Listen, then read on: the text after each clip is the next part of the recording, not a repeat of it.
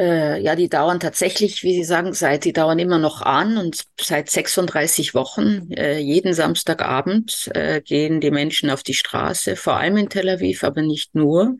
Und auch zunehmend unter der Woche äh, gab es immer wieder Proteste, spontane oder organisierte. Ob sie gescheitert ist, das wird man sehen. Da ist noch Zeit. Also in jedem Fall kann sich die Protestbewegung das anstecken und sagen, also wäre sie nicht gewesen, wäre man wahrscheinlich äh, schon sehr, sehr viel weiter mit der, mit der äh, Justizreform, die im Grunde, äh, wenn man jetzt mal so draufblickt, ein einziges Gesetz bisher in der Knesset durchgebracht hat und äh, zu diesem Gesetz oder zu dieser Gesetzesänderung, es ist eher eine Änderung, äh, da wird es am 12. September eine Anhörung geben des obersten Gerichtshofs. Und dabei werden sich, das ist eine historische Premiere, äh, sämtliche 15 Richter, die dem obersten Gericht angehören, versammeln und über die Rechtmäßigkeit dieser Gesetzesänderung sich beraten. Und ich denke, also das ist ein Datum, da schauen jetzt im Augenblick alle drauf, äh, um zu sehen, wie geht man damit um. Hat man da anschließend quasi zwei Gesetzbücher, nämlich eines der Regierung, die sagt, also wir haben unser Gesetz, und eines äh, des Justizwesens, die sagen, das Gesetz ist möglicherweise eben unrechtmäßig äh, an was hält man sich dann? Und jetzt ist man gerade in so einer Phase der Protestbewegung. Es ist Sommer, es sind Leute machen ein bisschen Pause, äh, es ist sehr heiß, aber die Leute gehen weiter auf die Straße und es kann natürlich nach dem 12. September, darauf richten sich auch alle Augen, und dann auf den Wiederbeginn der Wintersitzung der Knesset im Oktober wie es eben dann weitergeht. Also ich glaube, die Protestbewegung ist ganz sicherlich nicht gescheitert, aber man weiß nicht genau, wo das Ganze hingehen wird. Wie ist denn die aktuelle Stimmung bei den Demonstrierenden und vielleicht äh, bei der Gesamtgesellschaft? Also die Stimmung ist nicht gut. Die Stimmung ist auch schon lange nicht gut, denn selbst Leute aus dem politisch rechten Regierungslager da gibt es genug davon, die finden Reform ja, aber so nicht. Das sagen übrigens auch Leute aus dem Mitte-Spektrum oder linken Spektrum. Reformbedarf darf durchaus ja, aber auf keinen Fall so.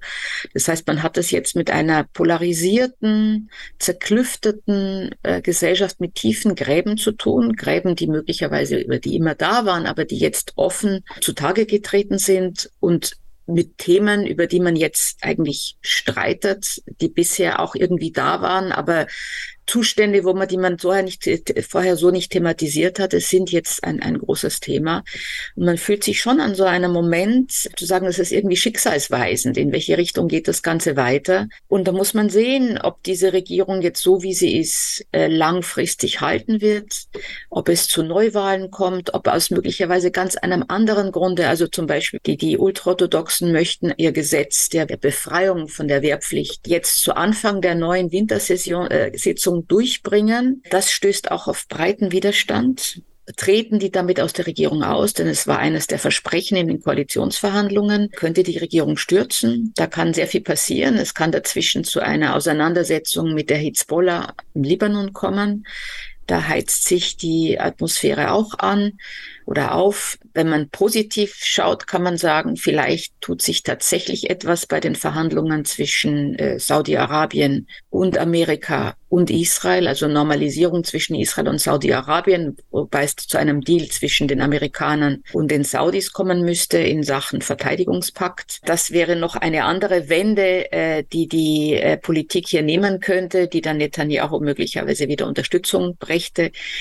Also das kann in alle Richtungen gehen, aber die Stimmung äh, ist nicht gut und die Leute sind sehr, sehr beunruhigt über den gesellschaftlichen Zusammenhalt, über die, äh, den Zusammenhalt innerhalb der wichtigsten Institutionen, in diesem Fall für Israel, nämlich die Armee, was das alle, alles konkret bedeutet. Äh, wobei ich glaube, auch da sollte man sich nichts vormachen oder vor allem gerade diejenigen, die jetzt also aus der arabischen Welt auf Israel schauen und sagen, wird das Land jetzt so geschwächt? Was kann man da jetzt gut angreifen? Im, im Konfliktfall würden auch sämtliche Reservisten, die jetzt gerade sagen, bei dieser Justizreform da machen wir jetzt erstmal nicht weiter äh, beim Armeedienst oder bei den Übungen mit. Die würden da natürlich das Land verteidigen. Aber es ist wirklich etwas entweder zerbrochen oder zutage getreten, was schon lange da war, über das neu verhandelt wird. Also ich glaube nicht, nicht zufällig reden manche davon, von einer, entweder einem zweiten Unabhängigkeitskrieg, der diesmal innerisraelisch ausgetragen wird, äh, oder eben einer zweiten Staatsgründung, wo man eben diese starke Aneignung der Flagge also der israelischen Nationalflagge hat gerade im Protestlager, die sagen, wir wollen eben nicht gehen. Früher sind solche Leute gerne beschimpft worden als diejenigen, die halt dann geht weg und geht nach Berlin oder wo es billiger ist oder sonst wohin. Und das kann man diesen Leuten nicht sagen. Wir wollen hier bleiben. Das ist unser Land genauso wie eures und wir wollen da mitbestimmen. Und dann hat man eben diese ganze Debatte, die dem übergestülpt wird.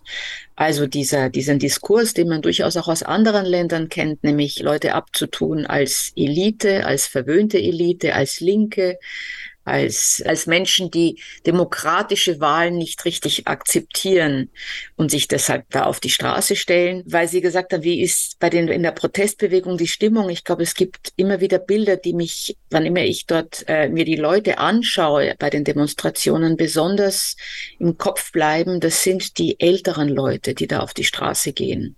Also weit über 70 zum Teil, äh, auch Veteranen des Yom Kippur-Kriegs, da gibt es jetzt 50 Jahre danach, kommt jetzt im Oktober als Datum, äh, und die mit sehr ernsten und besorgten Gesichtern da stehen. Also da ist nichts von irgendwie einer netten, leichten Atmosphäre von, da geht man mal Samstagabend kurz auf die Straße und ist doch alles ganz schön, sondern man sieht wirklich die, die Sorgen in die, in die Gesichter eingegraben.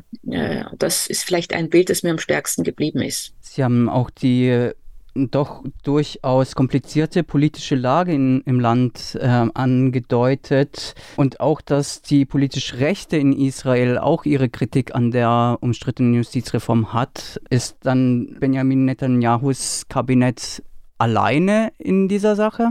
Oder welche BündnispartnerInnen ähm, hat er zu verzeichnen? Also gesellschaftlich muss man sagen, bei Umfragen, die sind da relativ konsistent, ist eine Mehrheit der, äh, der Israelis und auch eine Mehrheit der Likud-Wähler letztendlich dagegen, dass man diese Reform jetzt weiter betreibt. Einfach weil, weil man sieht, welchen Schaden das angerichtet hat gesellschaftlich. Und da ist die Frage jetzt schon gar nicht mehr, ist das eigentlich, wie viel davon ist gerechtfertigt? Wie viel sollte man da jetzt durchziehen? Also da kommt auch das Stichwort, das braucht einen breiten Konsens zu Reformen.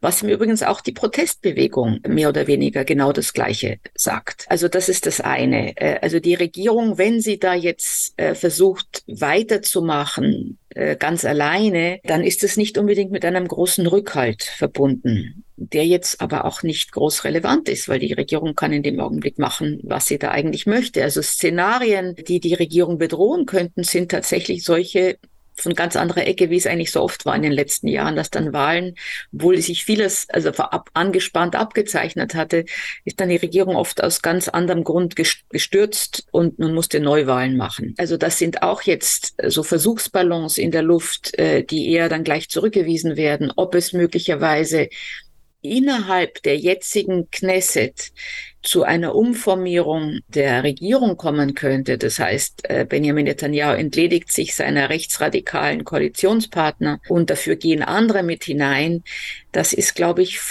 eher unrealistisch. Also es kommt immer mal wieder jetzt gerade diese Frage, wäre das nicht einfach die einfachere Lösung? Und dann müssten sich halt trotzdem Leute wie Benjamin Ganz und und oder Oppositionschef Yahya Lapid da äh, mit Netanyahu doch zusammentun, wieder um, um, um Schlimmeres äh, zu verhindern quasi. Das ist jetzt gerade wieder in der Luft, wenigstens darüber zu reden. Das wäre denkbar in einem Szenario, wo es tatsächlich zu, zu einem Durchbruch in der Geschichte Saudi-Arabien, äh, also Normalisierung mit Saudi-Arabien käme. Das wäre möglicherweise so ein Argument, weil da müsste, müsste äh, der Premierminister tatsächlich Konzessionen machen gegenüber den Palästinensern bei so einem Deal.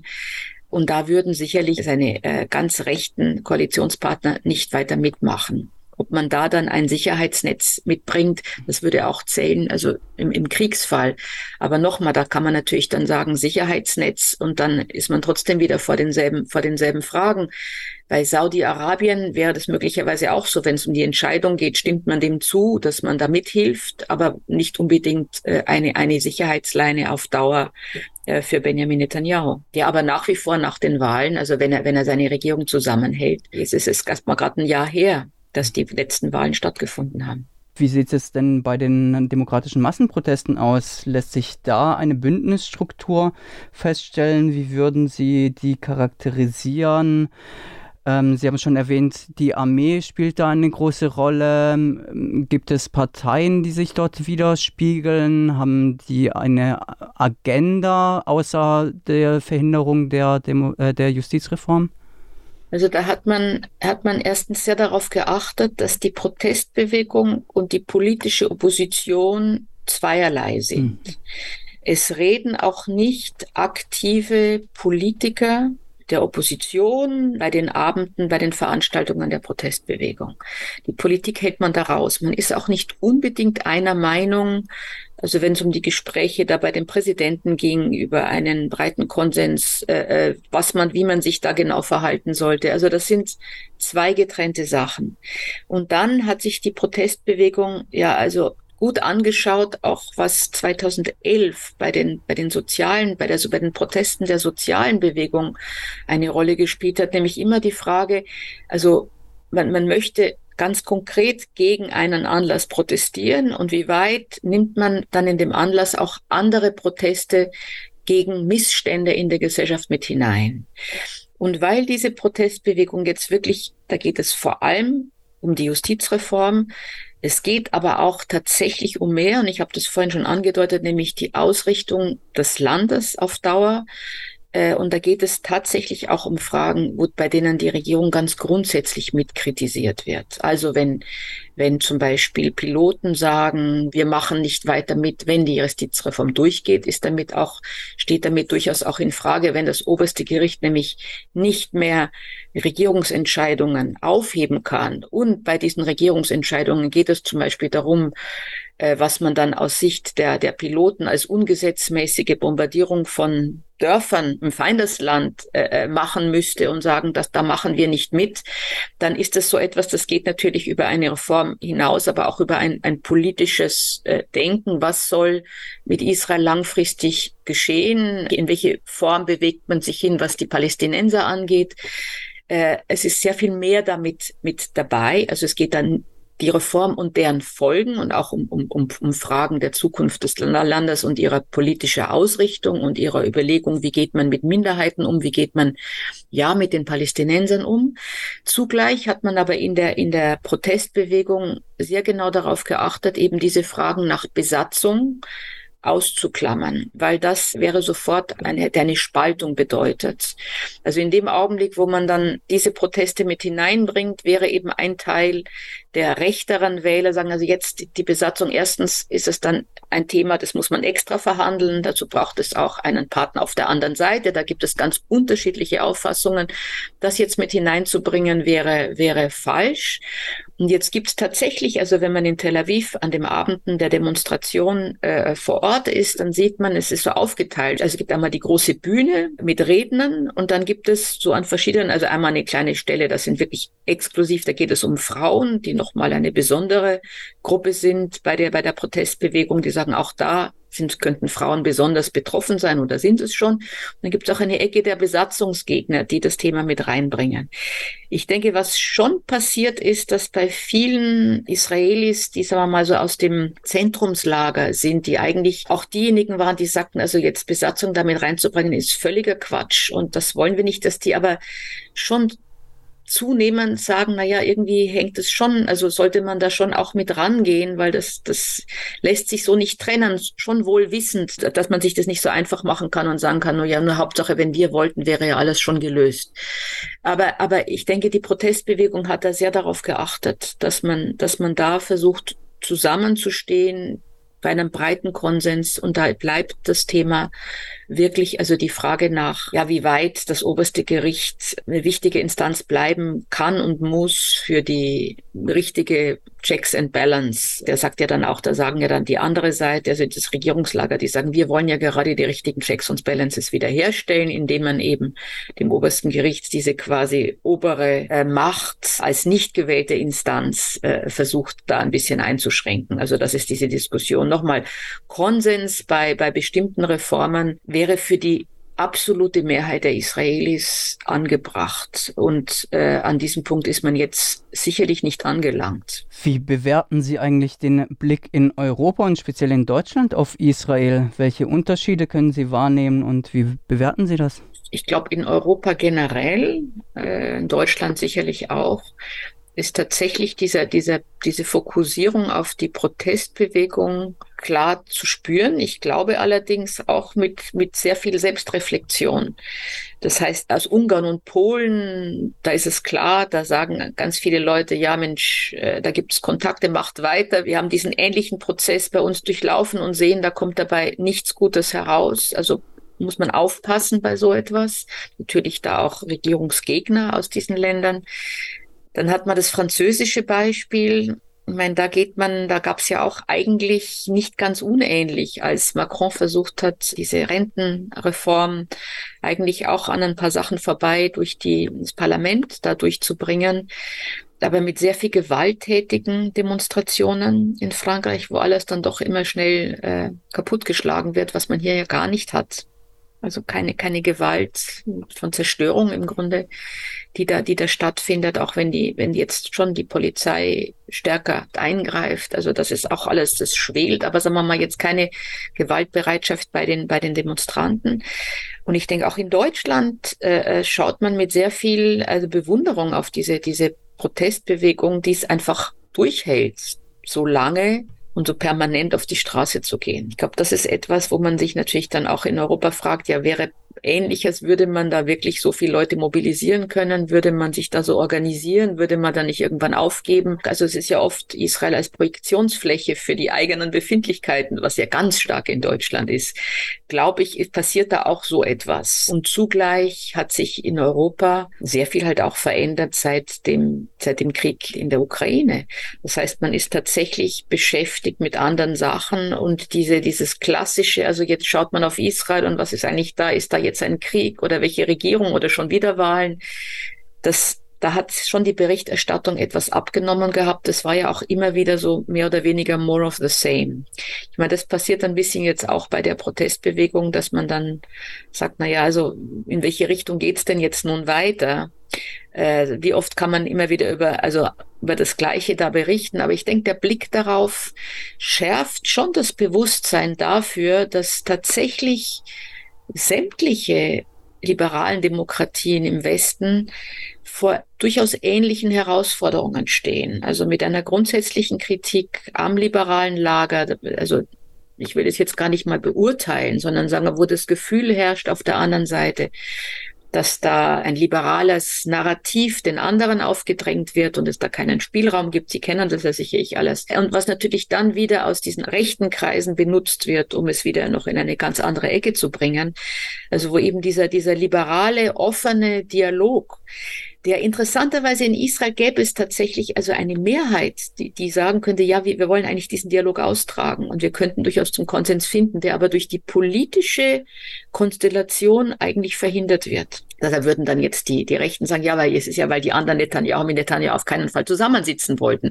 Deshalb musste er diese Regierung jetzt so machen, hatte gar keine andere Wahl. Das mag schon so sein, sagen aber die anderen, aber gut, aber so mit Netanyahu sollte man auch nicht zusammensitzen. Da gibt es auch Grenzen bei der ganzen Geschichte. Jemanden, der unter Anklage steht und der jetzt möglicherweise diese Justizreform für sich persönlich nutzen könnte, das, da gibt es auch Grenzen. Also durch diese politische Konstellation hat man im Grunde nicht die Möglichkeit einer Mehrheit die Gelegenheit zu geben, über diese Sachen so zu diskutieren, wie es, wie es vielleicht sehr viel konstruktiver wäre.